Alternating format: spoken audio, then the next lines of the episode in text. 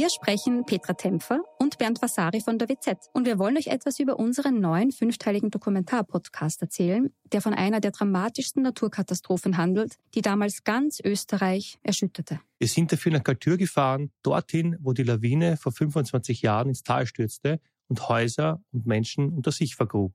31 Menschen starben, darunter zahlreiche Kinder. Wir haben nach Antworten auf die Frage gesucht, wie es überhaupt zu dem Unglück kommen konnte und wer damals die Verantwortung getragen hat. Gibt es überhaupt einen Schuldigen? Die Kaltürer haben uns auch erzählt, wie sie die Tage nach der Katastrophe erlebt haben. Der damalige Bürgermeister war übrigens Anton Matle, der heute Landeshauptmann von Tirol ist. Ihr könnt unseren Podcast Galtür, der weiße Tod unter wz.at hören und auf allen Plattformen, wo es Podcasts gibt.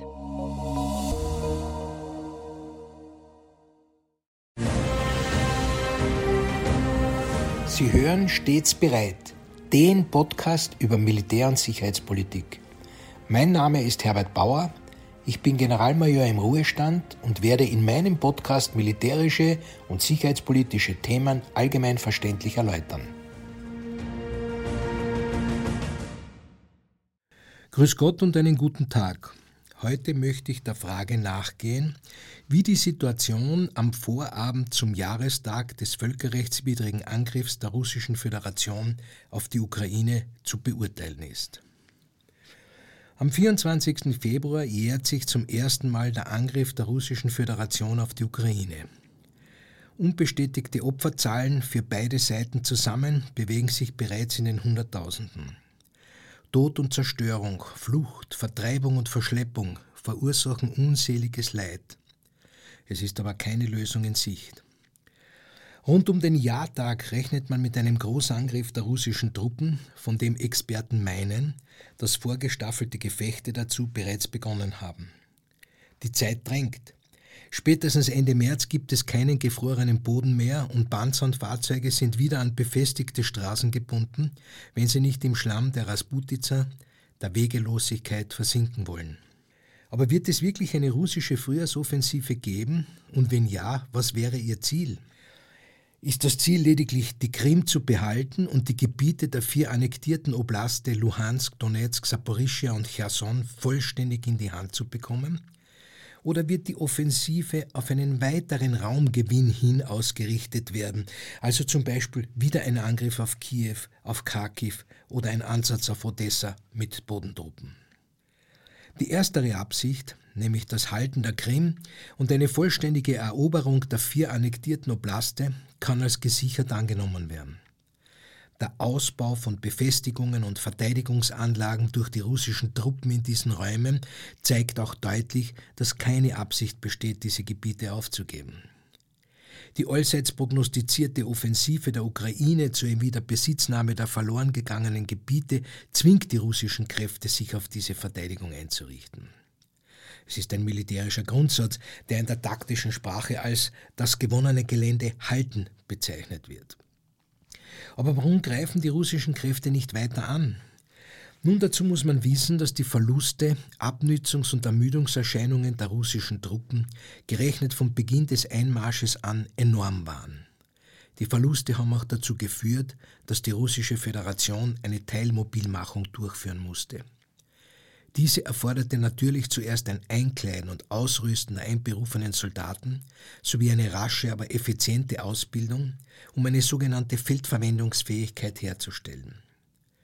Da das russische Kaderpersonal weitgehend entweder gefallen oder an der Front eingesetzt war, musste für die Ausbildung auch die Hilfe Weißrusslands in Anspruch genommen werden, was sich zweckmäßigerweise auch mit dem Aufrechterhalten einer Drohkulisse aus Weißrussland gegenüber Kiew verbinden ließ, weil der Eindruck entstand, dass es sich um einen neuen Aufmarsch handeln könnte.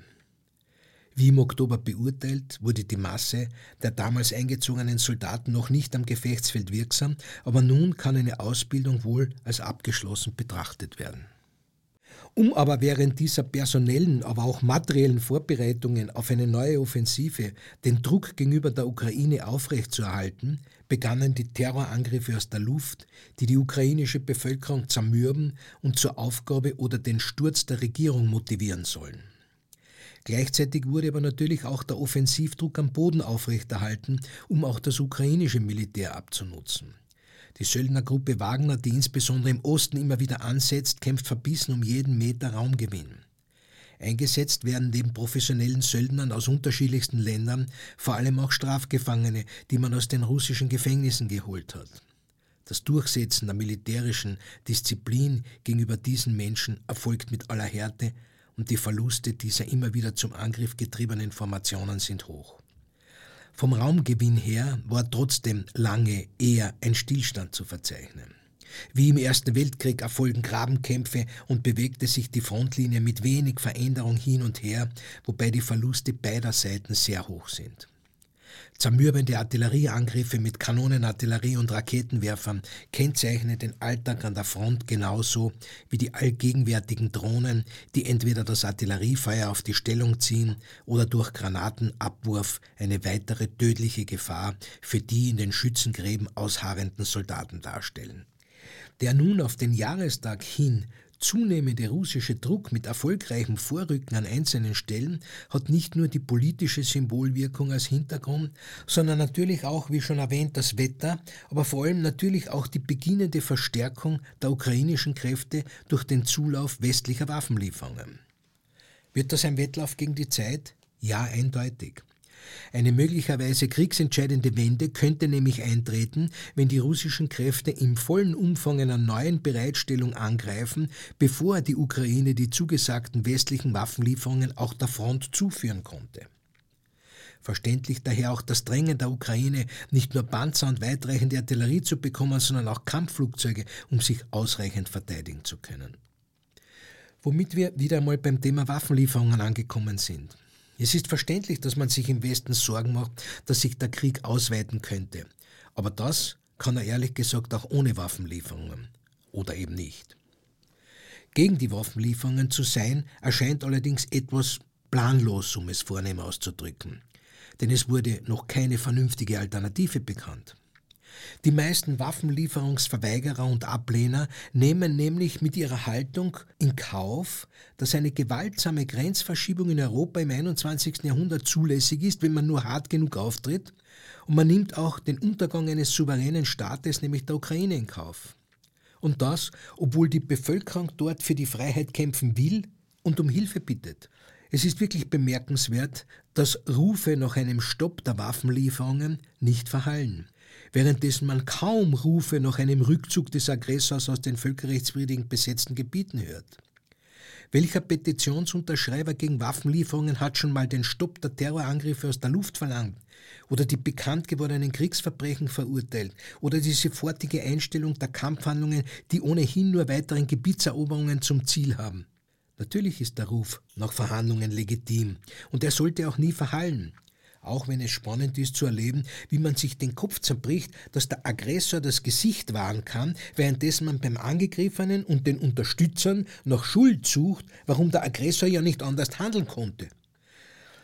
Nun, die Geschichte lehrt uns, dass in einem Krieg erst dann verhandelt wird, wenn es ein militärisches Ergebnis gibt. Das kann ein eindeutiger Sieg oder eine Niederlage sein oder die Erkenntnis, dass eine Fortsetzung eine negative Kosten-Nutzen-Bilanz hat. Nun gibt es Leute, die glauben, dass letzteres, also eine negative Kosten-Nutzen-Bilanz für eine Fortsetzung des Krieges, bereits längst erreicht sei. Dieses subjektive Empfinden aus der Sicherheit heraus des weit Entferntseins vom Kriegsgebiet wird sich jedoch damit auseinandersetzen müssen, dass trotz aller noch so schönen Friedenslogik die betroffenen Konfliktparteien das einfach anders sehen. Die Ukraine kann nicht einfach große Teile des Staatsgebietes mit völkerrechtlich anerkannten Grenzen aufgeben und Russland will eben erobertes Gebiet nicht zurückgeben. Dass diese Haltungen weiterhin viele Menschenleben kosten wird, ist evident. Wie schaut nun die aktuelle militärische Situation aus? Mit ständigen kleinen Angriffen und zermürbenden Artilleriefeuer gegen die ukrainischen Stellungen bereiten die russischen Kräfte offensichtlich eine Offensive vor, deren Mindestziel die vollständige Eroberung der annektierten Oblaste sein wird. Satellitenbilder zeigen, wie sich russische Truppen in jenen Räumen sammeln, in denen auch die Bereitstellung für den Angriff am 24. Februar 2022 erfolgte. Ich möchte allerdings in diesem Zusammenhang auch auf den Parameter Kriegslist hinweisen. Natürlich muss das, was man sieht, berücksichtigt werden. Es muss aber nicht die wirklichen Absichten eines Gegners widerspiegeln. Also vielleicht erfolgt der Angriff woanders als erwartet oder gar nicht. Wie sieht es auf ukrainischer Seite aus? Die Ukraine ihrerseits hat eine zunehmende Anzahl von Soldaten im Ausland, um an dem für den Zulauf bestimmten Gerät wie Kampfpanzer, Schützenpanzer, Kanonen oder Raketenartillerie ausgebildet zu werden. Zwar laufen aus den ehemaligen Ostblockländern auch noch Panzer der vertrauten sowjetischen Bauart zu, aber zunehmend und vermehrt gilt es, westliches Gerät zu integrieren. Hierzu reicht nicht nur eine Ausbildung in der Bedienung, sondern es ist natürlich auch eine trotzdem aufwendige Mindestlogistik in den Bereichen Instandsetzung, Bergung vom Gefechtsfeld und Munitionsmanipulation aufzubauen. Parallel dazu muss der tägliche Abwehrkampf gegen Raketen und Drohnen geführt werden, die die Energieversorgung angreifen. Es muss der Schutz und die Versorgung der Zivilbevölkerung trotz täglicher tödlicher Angriffe aufrechterhalten werden. Und die ukrainische Armee muss in erschöpfendem Kampf den Druck des russischen Angreifers im Osten abwehren, wobei hier jene Soldaten fehlen, die im Westen ausgebildet werden oder im Norden an der Grenze zu Weißrussland gebunden sind. Um nicht eingekesselt zu werden, mussten jüngst die Truppen im Osten ein Stück weit zurückgenommen werden. Eine weitere wohl besondere Herausforderung ist es natürlich, die zur Verfügung gestellten westlichen Geräte über tausende Kilometer mit Bahn- und Tiefladern ungehindert bis zum Fronteinsatz zu bringen. Übrigens, wenn Sie hören, dass das eine oder andere Land zum Beispiel drei oder vier oder gar 14 Kampfpanzer beitragen möchte, dann darf ich Sie daran erinnern, dass wir einen über 1000 Kilometer langen Frontverlauf haben. In einer zwar militärisch so nicht zulässigen, aber plastisch erklärenden Milchmädchenrechnung könnte somit alle 70 Kilometer ein einzelner Panzer stehen und kämpfen. Was ich sagen will ist, dass man das zugesagte Gerät auch immer in der Relation zur Weite des Landes sehen muss. So nun der Versuch eines zusammenfassenden Fazits zu einem Jahr furchtbaren Krieg mitten in Europa. Entgegen vieler Expertenwarnungen und unheilschwangerer Prophezeiungen von gekauften oder naiven Aktivisten kam es den westlichen Waffenlieferungen zum Trotz zu keiner wirklichen Eskalation der Lage durch Russland und natürlich schon gar nicht zu einem Nukleareinsatz. Natürlich wären Verhandlungen über Waffenstillstand und Frieden erfreulich, aber sie bleiben ein frommer Wunsch, wenn man sich die derzeitigen Positionen der Konfliktparteien ansieht. Die fast zynisch anmutende russische Position lautet in etwa, wir sind bereit, zu unseren Bedingungen zu verhandeln, und sobald das Kiewer Regime nicht mehr vom Westen mit Waffen vollgepumpt wird, würde in der Ukraine sehr schnell Ruhe einkehren. Diese aus der Sicht der Ukraine, aber auch des Westens unakzeptablen Forderung stehen die ukrainischen Erfahrungen mit den täglich zerstörerischen russischen Bombardements ziviler Einrichtungen und den Kriegsverbrechen wie zum Beispiel in Isium, Irpin und Butscha gegenüber, die klar machen, dass russische Besatzung, Unterdrückung, Terror und Tod für die ukrainische Bevölkerung bedeuten. Nicht zuletzt deswegen will die Ukraine die verlorenen Gebiete zurückerobern und wünscht sich auch Sicherheitsgarantien durch NATO und oder die Europäische Union, weil sie dem Wort Russlands in dieser Causa nicht vertrauen können. Ein Ende des Krieges ist also im Moment nicht in Sicht. Stellt der Westen die Waffenlieferungen ein, wird Russland gewinnen und die Ukraine als souveräner Staat untergehen. Liefert der Westen seine unterstützenden Waffen weiter, weiter so zögerlich, wird die Ukraine vielleicht das unbesetzte eigene Territorium erhalten können, aber sicher keine Gegenoffensive mit Rückgewinnung aller besetzten Gebiete durchführen können.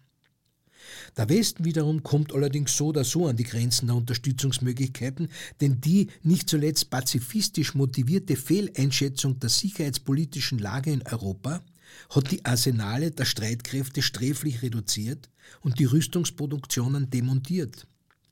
Die Lieferungen von Waffen und Munition an die Ukraine haben das Potenzial, die Verteidigungsfähigkeit Europas zu schwächen.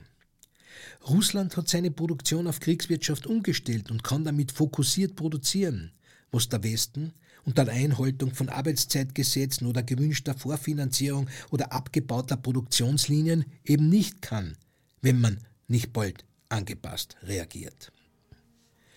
Für alle, die jetzt wegen dieser klaren Forderung zur Aufrüstung verzweifelt die Hände über den Kopf zusammenschlagen, muss sich wieder einmal die alten Lateiner bemühen, die schon wussten, sie vis pacem parabellum. Plastisch ins Deutsche übertragen und mit der Lebenserfahrung und der Geschichte der Menschheit übereinstimmend heißt das wenn du Frieden willst, rüste zum Krieg. Ein Sieg Russlands würde weltweit klarmachen, dass es sich lohnt, Krieg zu führen und dass entgegen aller gewaltfreien Utopien Unverfrorenheit und Waffengewalt zählen und dass internationale Verträge und Grenzgarantien nur so lange halten, bis einer bricht. Diese Wirkung kann wohl keiner wollen.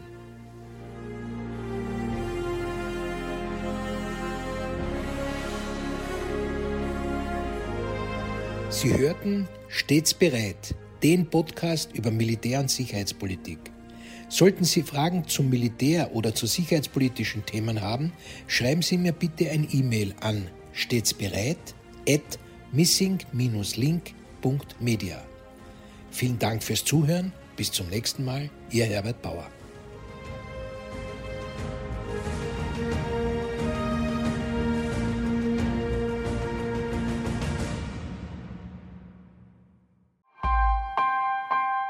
Missing Link